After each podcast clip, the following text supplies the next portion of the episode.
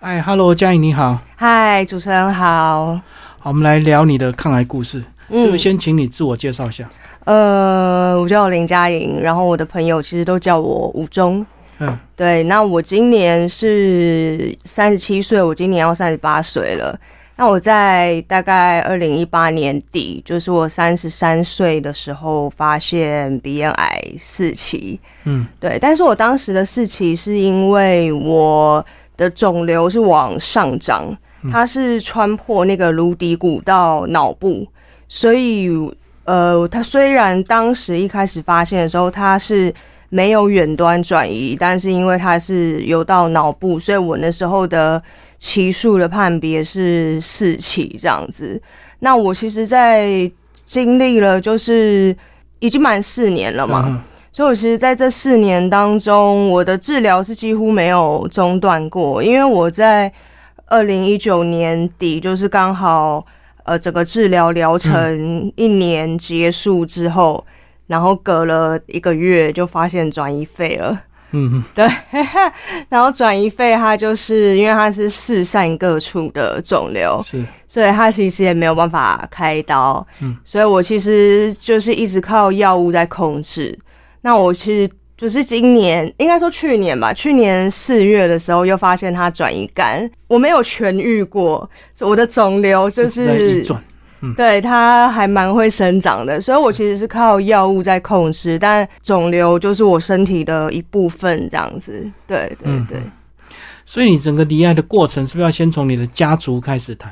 哦高风险家族，哦对我其实我以前最害怕的其实是得妇科方面的癌症，因为我的妈妈是卵巢癌过世的，在我二十三岁的时候。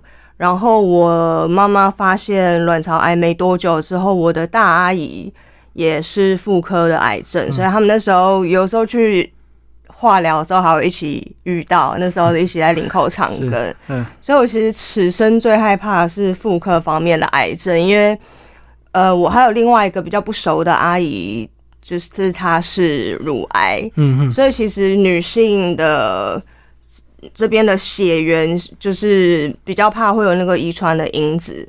然后我的外公是鼻咽癌，嗯嗯在我很小很小的时候，他他后来离开不是因为鼻咽癌，对他那时候鼻咽癌有治好了，所以他后来到活到八十几岁这样子。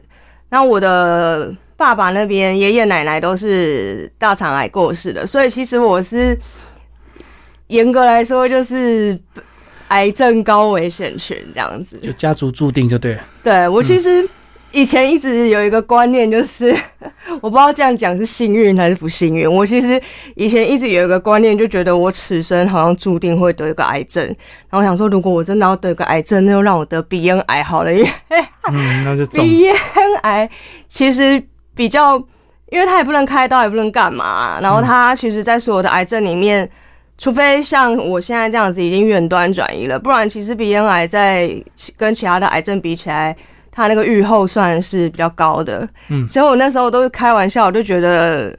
我这么高风险，感觉此生一定要中一个，那还不如中鼻咽癌。结果我就中鼻咽癌了。是，哎、所以你这样的一个家族会不会影响到你的这个价值观？就是当你年轻的时候就知道你有一天要面对这个事情。嗯，隐隐约约吧，但其实我其实当时也有问医生，就是我这么年轻，怎么会就是、因为通常鼻咽癌的患者大部分是中年男子，然后抽烟是不是？呃，可能生活作息吧，或者是因为他大部分是比如说 EB 病毒感染啊，或者是吃咸鱼什么的，但是我也没在吃咸鱼啊。嗯现在的那个呃研究比较发现，它可能是基因，比较倾向是基因的部分。所以我那时候其实有问医生，就是为什么我一个三十三岁的年轻女生竟然得一个中年男子的癌症？那那时候的医生是跟我说，其实这个可能就是基因的问题。我我我可能有这样子的基因、嗯 m a y b e 但是我自己其实生活作息还蛮不正常的，因为我以前其实很常熬夜，嗯，然后工作关系是不是？对，就比较习惯晚睡，然后很喜欢跟朋友去喝酒，所以嗯我以前酒喝的，老实说是还蛮多的啦，所以可能有这样子的体质，然后又作息不正常，所以对。可是你很早就知道你在这个高危险的这个家族，你那时候为什么没有特别注意自己的作息或者是工作的一个特我想这？还年轻吧，然后可能大部分的人会觉得就是，我我还没有遇到，我嗯就觉得他好像离我很遥远。是即使你的潜意识你觉得就是哇，我好像是高危险群，可是你不会真的下意识的去觉得就是哦，我要过得很养生或者是什么的，对对，尤其又是在一个还在还想要玩，还想要跟朋友。有聚会啊，有什么的这个年纪，就是还是会倾向。对我，我以前老实说，是真的真的喝的比较多啦。对，你那种喝是去 去夜店喝，还是真的为了喝而喝那种？我不会就是为了喝酒而喝酒，所以我其实不会自己一个人在家喝酒，嗯很少。但是我是喜欢那种跟朋友就是聚在一起的感觉，所以我其实蛮常就是周末或者是周五晚上下班的时候，可能就是吃完然后一拖一拖一拖一拖，就是天亮才会回家的。喝酒唱歌那样吗？对啊，对啊。那你那时候离岸，你的工作是什么？呃，我其实呃，我当时是在外商的医疗器材嗯，做 supply chain，、嗯但是我其实最早的工作是做活动的，跟演唱会。哦，然后我在这样的环境是不是？对，呃，我那个也是一个高压的工作啦。不过，那个我我在离癌的时候，其实我已经来这间外商做 supply chain，其实也做了两年。对我二零一八年发现的，对，所以你是说后来在外商医疗公司就比较正常，工作性质，工作性质比较正常，因为它当然不会像演唱会是或或者是活动。吃宵夜，对不对？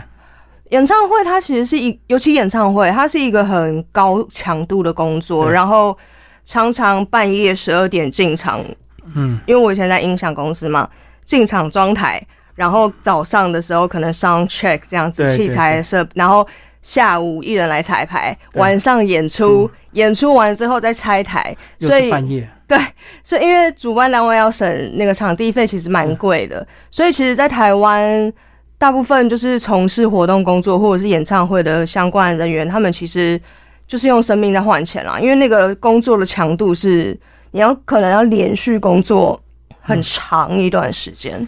可是那种音响组装不是大部分都男生吗？因为要扛气，当然是男生啊，但是我们在现场可能。因为我们以前可能，比如说是硬体的同胞啊，或者是什么的，嗯对对对对对，你还是会有其他的工呢。厂商对，还是会有其他厂商需要协调。嗯嗯嗯，好，那当你真的离癌之后，嗯你说他移转，然后很难做一些积极的治疗，就只能消极的吃药这样子吗？对，因为其实我鼻咽癌它本身就不能开刀，嗯。但是因为鼻咽癌有一个特性是它对放射线很敏感，所以通常呃鼻咽癌的病人大部分都是用放射治疗。嗯所以那时候我为什么会许一个这么奇怪的愿望，就想说哦，如果我此生都一定要得一颗癌症，我得鼻咽癌算了，因为我其实我很害害怕医院，嗯。然后我很害怕血，所以开刀对我来说是一件很可怕的事情。那刚好鼻咽癌它是一个没办法开刀的，因为你的肿瘤是在头中间，没办法开，没办法开刀，没办法像以前那个切除，就对。对，它是没办法，就是透过手术的去去除肿瘤的一个癌症。然后转移肺之后，因为我的情况比较特别，是我的肿瘤是很多颗，嗯，然后四散在两边的肺的各处，所以它其实也没有办法开刀，因为开了之后我就没有肺了。嗯嗯，对，然后再来是肝，它转移肝，它现在也我也就不能开刀了，所以其实到转移肺之后，我其实都是靠药物，就是靠化疗，嗯，去控制它。现在，呃，癌症其实在现在以前的人都会觉得得到癌症好像是绝症啊，我惨了，或者是它好像是一个很严重的病症，但是对我来说，我觉得癌症比较像是慢性病。就是很像高血压或者是糖尿病，呃，几大部分的情况之下，我是可以就是清除肿瘤，嗯清干净之后，我就是定期的回诊，对，看它有没有复发嘛。但是其实大部分的，即使已经肿瘤清除干净的病人，他们还是有一部分的人可能会活在一点点的一些的恐惧之下，就是因为它是有一天还是会有复发的可能。是是是。那像对我来说，这样肿瘤没有办法清除的病患，我其实就是靠药物控制，它有一点像慢性病。所以现在其实癌症大部分也开始在提倡，就是其实它也不是绝症，它真的比较像是慢性病。即使像我现在的状态是我的肿瘤没有办法被清除，可是我还是可以靠药物去控制，让它不要这么快的长大。至少我可以维持一定的生活的品质，就像。如果你有高血压或者是糖尿病，它是一个不可逆的疾病，可是我可以靠药物去让病人的生活维持在一定的生活品质。对对对。哦，当你知道他真的是很没有办法处理的时候，你自己对时间有没有一些焦虑？嗯，有诶。其实，在二零二零年那时候转移肺的时候，我其实，在一开始，很多人发现就是自己被宣告离癌的时候，他们都会。经历一个低潮，然后对对对，就是有一个过程。可是我其实真正，我其实一开始发现就是癌症四期的时候，我其实那个时候我一直心里大概都有底，虽然我没有想到会是四期这么严重，可是。我那个时候一直没有觉得，就是我离死亡很近，近对对，因为我一直觉得，哦，嗯，我做完整个疗程之后，可能后面就是呃追踪啊，或者是什么的。但是这第一次就是整个第一年的疗程做完之后，发现转移肺的时候，我那时候一开始马上有了一个念头，是我有可能就是。活不到四十岁，嗯，所以我那时候一直跟我的主管提离职。我我其实一直都是边治疗边工作，嗯，然后我那时候跟我的主管提离职，他我觉得他做了一个，现在我后来来看，我觉得我很谢谢他当时做这样的决定，就是他不给我离开，嗯他一直就是保留我的位置，然后嗯。他没有让我离开，但是我当时为什么去提提离职？是我觉得就是我可能真的时间不多了，嗯，所以我就觉得哦好，我要去做我想要做的事，我要去环游世界，我要去去做任何就是把人生清单的事情都做完这样子。但我后来就是，当然也是因为疫情啦，就没有去去做到这些事情。你在一开始发现，就是好像离死亡真的很近的时候，会突然有一些很热血的举动，就是觉得我要去赶快做一些事。对对对对我人生比较有遗憾或者是什么的。但是因为我其实整个病程很长，嗯，然后发再再加再加上我现在去年又发现转移肝了，就是。我觉得我的那个状态又变了，它比较不会像是一开始，比如说像为什么那个我们会有那种一路玩到挂的那种 电影，对，就是它好像会是当你第一次面临死亡，你觉得死亡原来是离你这么近的时候，或者是原来它是一个真实存在的东西，平常我们不会去想到，嗯，原来它是一个真实存在，而且我可能即将要面临到的时候，的确会有很多。有点，我觉得是应该说梦幻嘛？或者是就是会觉得哦，我要去完成很多事情，但是那个时间越来越长之后，他你会慢慢的发现，变成是转而关注自己的内心，就是那些什么一路玩到挂，或者是环游世界，好像已经不是那么的重要了。嗯，对，所以我其实到现在比较后期，我去年发现转移肝的时候。我的医生就是有他第一次跟我提了“安宁”两个字。嗯，他那时候有问我说：“就就是你有没有考虑过就是安宁？”在医院里面。对，那时候们就是发现转移肝之后，然后我那时候第一次才开始思考，哎，什么是安宁？后来我就发现，就是为什么那些好像很热血，或者是。很梦幻的那些一路玩到挂的，它会是比较出奇的原因是，当你真正离死亡越来越近，然后它是一直如影随形的跟着你的时候，其实比较重要的事情可能是跟身边的人好好的相处，或者是把握最后时间过剩下的每一天，这样。所以，我其实，在听到安宁之后，我其我也开始来思考什么是安宁。嗯，所以我后来做了一些研究。我现在其实，我其实一直很希望，就是促成台湾有一个，就是在医院跟家以外的一个。第三个可以让安宁病人就是临终的地方，因为现在大部分安宁病人还是在安宁病房或者是居家安宁嘛。但是我一直我那时候有一个疑问，就是为什么我们没有在病房跟家以外的第三个地点？所以其实国外是有这样子的地方的，类似安宁村这样子吗？类似，我那时候想的是很像是饭店或者是旅馆，为什么一定要走最后？对呀，我都已经要离开了，为什么还要待在医院那个丑丑的病房？嗯，对啊，所以我其实一直希望台湾有这样子的地方，只是现阶段我们要有这样子的地方好像不太可能啦，因为我们整体的社会连善终都很难。所以，我其实自己现在在做一件事情，就是希望推广可以谈论死亡，然后因为你我们能够谈论死亡，才有可能善终。对，所以就是推动安宁度假村。对对对，那个是终极目标。可是要先让大家就是可以谈论死亡，我们才有办法去讨论到后面临终的那个场所。这样对，因为讲到安宁，大家都是很悲伤的，很少人会说我们就类似像 party 一样，让他好好的。愉快的走完这最后。嗯嗯嗯嗯，因为大部分的人，即使像我们的安宁缓和条例，它其实已经通过二十二年了嘛。大部分的人听到安宁，他第一个想到的还会是，所以我要放弃了嘛。嗯嗯，不管是医生，或者是就是跟家属或者是病人提出安宁两个字的时候，大部分的人。第一个联想的就是我要放弃，可是其实这个观念，安宁从来就没有要放弃生命，对。他也没有要放弃治疗，他只是放弃就是治愈疾病的这个可能性。嗯，其实我现在就是广义的安宁啊，因为我的肿瘤是没有办法被清除的嘛，我等于是靠嗯。这些支持性的疗法在让我可以维持一定的品质，所以。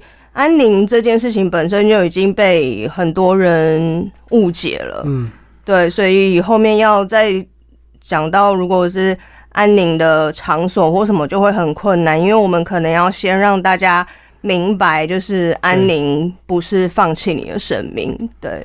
所以现在就是跟他共存，然后这个让他的速度变得比较缓慢一点。对对对，至少我有一些时间可以做，可以做一点事情啊，对啊。好，在这边介绍你的文章提到，你说一开始离开除了工作，还有一些感情的挫折，是不是？对，是你放他走吗？就是他是我我我以前其实没有很认真想要谈恋爱啦，但是我在那个二零一九年，就是还没发现转移费。就是整个疗程，因为我是二零一八发现的，然后我整个治疗大概做一年这样，然后我大概在二零一九年年中的时候，我就觉得好，就是那我就是再来认识一些新朋友好了，对，所以我觉得还蛮幸运的是，呃，我后来就是发现转移费没多久，就认识了，就是那时候的。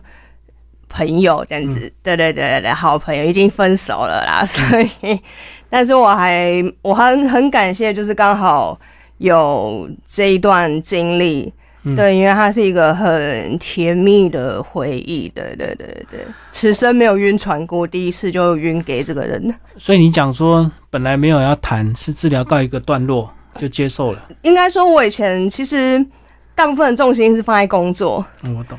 对，所以感情这块对我来说好像不是那么的重要，可能就是交过几个，但是都很短，没有真正的就是放放感情这样子。所以你的意思是，虽然这段感情最后是结束，可是留下你很多这个甜美的回忆。对对对，因为我人生第一次就是真正的明白，就是哦，原来爱一个人是这样。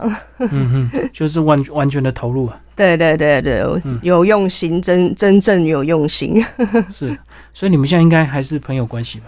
呃，就这件事情比较难说，但因为就分手了，我就想说，嗯，蛮是有甜美的回忆就够了，留下来就好了。对对对对对，所以是意外的收获，要不然如果没有离癌，你可能也不会谈，对不对？对，因为我可能还是买手玩乐为主。我对我可能还是买手工作，然后周末喝到喝 喝到天亮这样。所以那时候朋友看你是不是像那种女中豪杰这样子，很敢玩，很会喝这样子。我酒量一直都不错，虽然我没有要提倡喝酒，真是。可就基因就是能喝就对了。哎，还不错。好，那时候你真的还是有比较认真的去列一些生命的清单，对不对？呃，只是后来随着这个治疗时间越来越长之后，可能有些冲动就比较把它当做一般的。对，应应该会说，我那时候我以前很喜欢旅行。嗯，我其实，在二零。我二零零九年我妈妈过世之后，我有自己就是去自助旅行，去了丝路，就是从西安到新疆这样子。一路搭车吗？对，一呃一个月，就是有点像背包客，可是我不是刻苦耐劳的背包客，我提行李箱这样子。哦，对对对对对，对，就就是对，可是你你去到新疆那种地方，有一些是真的。住的还还蛮还蛮烂的啦，也没没水，也不能洗澡或干嘛。可是他其实那一次的那个呃那一次的旅行对我来说很难忘，是我因为我一直都很喜欢历史，嗯，然后再加上自己这样子出去玩，我我可以就是跟去吃个烤肉，然后就是吃饭吃到老板家这样子，然后你就跟着当地人就是围成一片啊，对一个就是那是一个很。偏僻的村庄，然后跟当地人就是一起围着他们的小桌子吃晚餐，这样子，我觉得那都是很特别的回忆。所以我当时一开始发现转移费的时候，我第一件事情是觉得 我要去环游世界，我要再度踏上旅程，这样子。不会想要再走一遍吗？现在没有那个体力了，然后再来是，嗯，随着那个时间的变化，那些。所谓很梦幻或者是很热血的愿望，可能会稍微冷却消退。对，可能它已经不是我人生里面最重要的事情了。就算我没有真的去完成，或者是我真的没有走完整个思路，因为我曾经还是想要去把中亚，然后到土耳其那一段去把它走完。但是它已经不会真的是，就算我真的没有走完，我也不会觉得他是遗憾了。嗯。可是如果我没有好好的跟我的朋友。或者是跟我爱的人相处，或者是道别，我就会觉得那个是我可能最后真的离开的时候的遗憾，这样子。所以你后来是列了朋友清单，一个一个道别道谢嘛，或者是道歉？嗯，这个中间其实我可能因为我很善变吧，我本来是想要办生前告别式，然后我还想说就是要弄得很像 party 这样子，大家很开心。但是那个是也是最一开始就是发现哦转移费，然后我开始来思考死亡是什么的时候，我就在想告别式一点都不适合我啊！我都已经离开了传统那种告别式，然后大家哭哭啼啼的，好像没有什么意义。那我会想要办生前告别式，是我觉得很多的事情是趁我还在的时候。朋友跟我来聚会，这样子我才会开心啊。然后我们可以有一些互动或者是什么的。然后当然以前想的很梦幻，就是因为我本来就很喜欢热闹，所以就想说要弄得很像 party 这样子。然后自己因为我自己有在玩那个 DJ，所以就自己还可以来个 DJ set 这样子。但是到现在又是呃整个过程因为拉的很长，可能又冷静下来。对，我现在会觉得生前告别是。像 party 一样的生前告别是真的是我想要的吗？可能也不是，因为朋友很多，然后你弄得像 party 的时候，它又会变得很像是一个玩乐 social 的场合。可是我觉得在生命的末期，或者是呃真正走到尾端的时候，可能有很多的话是必须要私下长时间的相处，或者是。对，有私下的空间，我们可以去聊。可是不同时期的朋友，如果他聚在一起，他就会真的是很像一个 party。我可能又错过了那些我们可以对讲很多很重要事情的片段。所以现在以现在的状态来说，那种 party 的生前告别式，好像对我来说又不是那么重要了。我可能会开始就是比较着重在跟朋友私下相处的一些时光。所以应该朋友一个一个约出来，一天一个这样子，好好的谈一谈。对，就是尽量。当然，我我现在的状态其实，因为我的肝的那个肿瘤其实还蛮大的。嗯。然后我其实，在去年年底的时候，曾经一度放想说，我都不要用药了，因为我其实很讨厌去医院。嗯，那我又要每个礼拜这样子一直去住院，对我来说，其实一个是一个很大的负担，因为我真的，我本身就很害怕医院，然后我也一直连续住院这几年，我其实有点受不了。对，而且你还有经历疫情这几年的住院，更可怕，对不对？对，就是一直在医院里面，我那个那个，我我自己是很讨厌医院啦。然后我就觉得每一次去住院，对我来说都是一个好负担的心理负担的感觉。甚至我已经一去到医院，我就想吐。嗯，所以我那个时候知道那个化疗药没有用了，这因为我已经后来已经用到比较二线的化疗药，因为一线的药早就比较失效了。然后后来又用到标靶。然后标靶的药，它搭配化疗药，它也是要用注射的那种，就是它也没效了。嗯所以那个时候有跟医生讨论，就是那我是不是都不要用药算了？是。所以那时候就开始真的去挂了那个安宁的缓和安宁缓和科医院的安宁缓和科，所以安宁缓和的医生也进来了，但是就是没有想到，就是那个肝的肿瘤是这么的快。所以现在是变成用呃口服药，嗯嗯，然后我还是有在用药治疗，不是像原本原先想的那样是完全都不要用药，但是它跟原本的状态是一样的，就是我用药尽量的维持我现在这样子，比如说我还可以自己出门接受访谈，可以自理一些事情的时间，因为。我家庭的状况比较特殊，然后我爸爸年纪也比较大，所以有一些事情相对的，他我我是希望我在离开之前自己可以先处理好，比如说包含呃找那个身后事，虽然我没有要办那种很复杂告别式，可是你还是需要火化，你还是要丧葬这些，先把一些礼仪的那些事情对这些还是需要有专业的团队进来协助嘛，所以。这些其实我自己都联系好了，然后再来是包含一些呃财产的部分，对那些我现在的重心就会比较像是着重在我现在的这些时间，其实是要拿来把握，让我先可以把后面的这些事情都先处理好。对对，那其余的时间就是当然就是跟朋友就是好好的相处这样子。就是把一些事情交代清楚就对对对对对，然后亲力亲为的。你现在饮食有没有什么特别的饮食啊？对，需要特别的注意吗？我其实是一个很应该说很不乖的病人，因为 因为我我我本来就不喜欢吃正餐啦。然后我知道有一些人，我很钦佩那些就是。知知道自己离癌之后，他真正的可以调整自己的生活作息，改变，那对。彻底的改变，然后真正的早睡早起，真正的吃营养的东西。可是我就是一个很皮的小孩，嗯，所以我就是吃，我就是尽量能吃我就吃。其实，在真的是身体越走到后面的时候，你可以感觉到自己的。状态在衰弱，还蛮明显的。就我我自己可以感觉到我的身体是在走下坡，然后包含那个食欲，它也会变，就是会变得很不太想吃东西。是，可能因为药物也有关系吧。所以其实食欲是很差，你只能尽量。你说那个感觉是随时都会有感觉，还是每天你起床或者是睡觉前都会特别的疲倦？呃，都有。比如说，像我现在的确就是比较容易疲倦。嗯，我觉得最明显的是体力上的差别。可能爬楼梯，爬楼梯这件事情，我我之前的我家是在公寓的五楼。嗯，所以我现在发现，就是因为我后来搬出来，是我发现我自己没有办法再爬五楼了。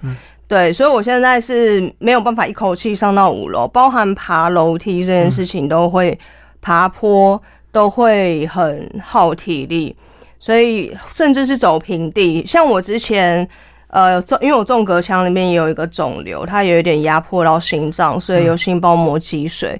所以当那时候有些猫膜积水的时候，我甚至是连走平地二十公尺我都不行，我要停下来休息的那种。就是身体的衰败，其实自己还蛮有感的。对，你最后会希望有一些特别的药发明，然后能够让你再更延缓吗？我其实还蛮特别的，应该这哪有人自己说自己特别？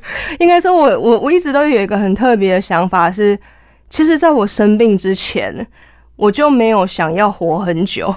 我人生的心愿是，有些年轻人也是这样讲，就是精彩最重要。对我，哎，对对对对对对对，我其实在我生病之前，我人生的心愿是，我希望我活到四十五岁就好了，因为这样子。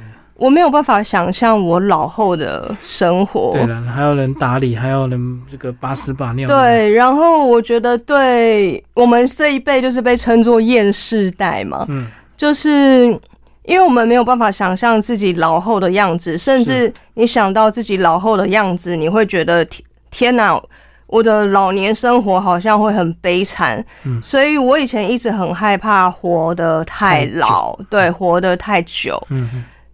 然后结果没想到，就是我竟然罹患癌症，然后我很有可能是连四十岁的生日都过不到。嗯，但那个所谓延长生命这件事情，可能因为我已经很认真的思考过，就是死亡是什么了吧？所以每个人都会死，所以我不会特别的，就是觉得。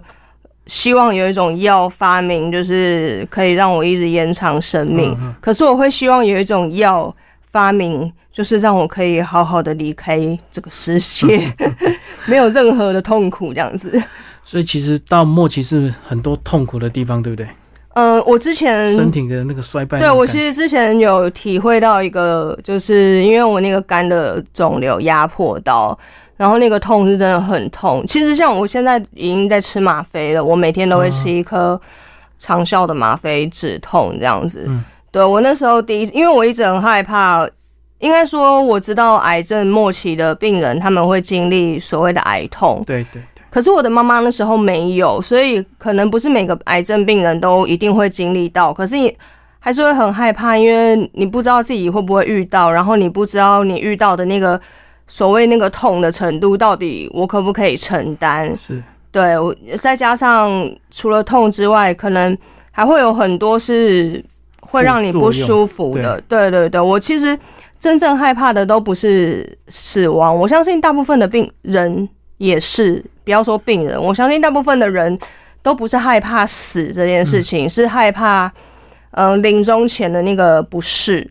不知道自己就是那个时间到底是多久，然后不知道自己可不可以承受，所以我我那天是其实就就在前几个礼拜，是真的体验到什么叫做很痛，痛到痛痛到无法呼吸这样子。对，是在白天还是晚上睡觉？晚上半夜的时候，突然就是呃吃止痛药那些都没效，就赶快去医院挂急诊，本来以为是肌肉拉伤。就后来那个超音波一照，才说啊是肿瘤太大，去压迫到包膜，所以那我第一次知道哦，所谓的什么叫做癌症的疼痛，原来就是可能大概就是这种感觉吧。对啊，嗯，好，最后讲一下这个，你得到抗癌都是，你会意外吗？呃，我我其实不意外啦，因为我其实当时去投这个。就就是有目的性的，就是嗯，就是想要推广安宁这件事情。对对对对对，就呃，因为我其实，在开始思考安宁，因为我的目的是希望透过希望促成台湾有一个医院跟家以外的第三个安宁的地点嘛。对，就是类似像安宁村这样，可能是饭店或者是什么，至少是一个舒适的临终的场域。只是就是当我下来研究这一块的时候，发现它是一个呃问题很多，然后它不会是甚至我想要有一个商业版的，比如说我们都有高级养生村的，我们也有月子中心。我当时想的是很简单，为什么不可以有一个商业版的？对，给专门对对对给安宁病人的这样子的地方。后来发现是整个社会意识，还有它牵涉到很多的问题，所以我其实，在有这个想法之后，我做了一些功课，然后我也去联系了一些相关的单位。但是，呃，我觉得老实说，大部分的人听到。安宁村，或者是安宁饭店，或者是安宁度假村之类的这种想法的时候，会觉得就是好像很不切实际，或者是很梦幻，所以有大部分的单位没有理我，可能觉得我在胡闹吧。可能有些人会觉得人都要死，还在想这些，对对对对好好的赶快交代一些什么事情。对对对，所以我那时候才想说，哎，刚好有这个得奖可以，我看到这个抗癌斗士，我想说，哎，我刚好透过这个。去去投这个，然后可能可以透过这样子的方式，然后可以把这个 idea 就是再传递出去，或者是甚至因此去接触到一些，我的确因此而接触到了一些，呃，在就是对我我讨论安宁的这个路程上面，帮助我很多的朋友，或者是医生，或者是一些专业的人士，这样子。对对对对对。好，谢谢嘉颖为我们介绍你的抗癌人生。谢谢，谢谢。